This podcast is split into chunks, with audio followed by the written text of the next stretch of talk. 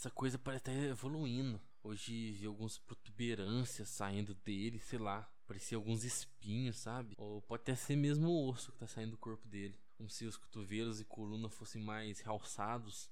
Ah, uma coisa assim, muito estranho. Além disso, ele tá ficando bem forte. Antes ele era bem magrelo, mas agora tá ganhando músculo e tá ficando gigante.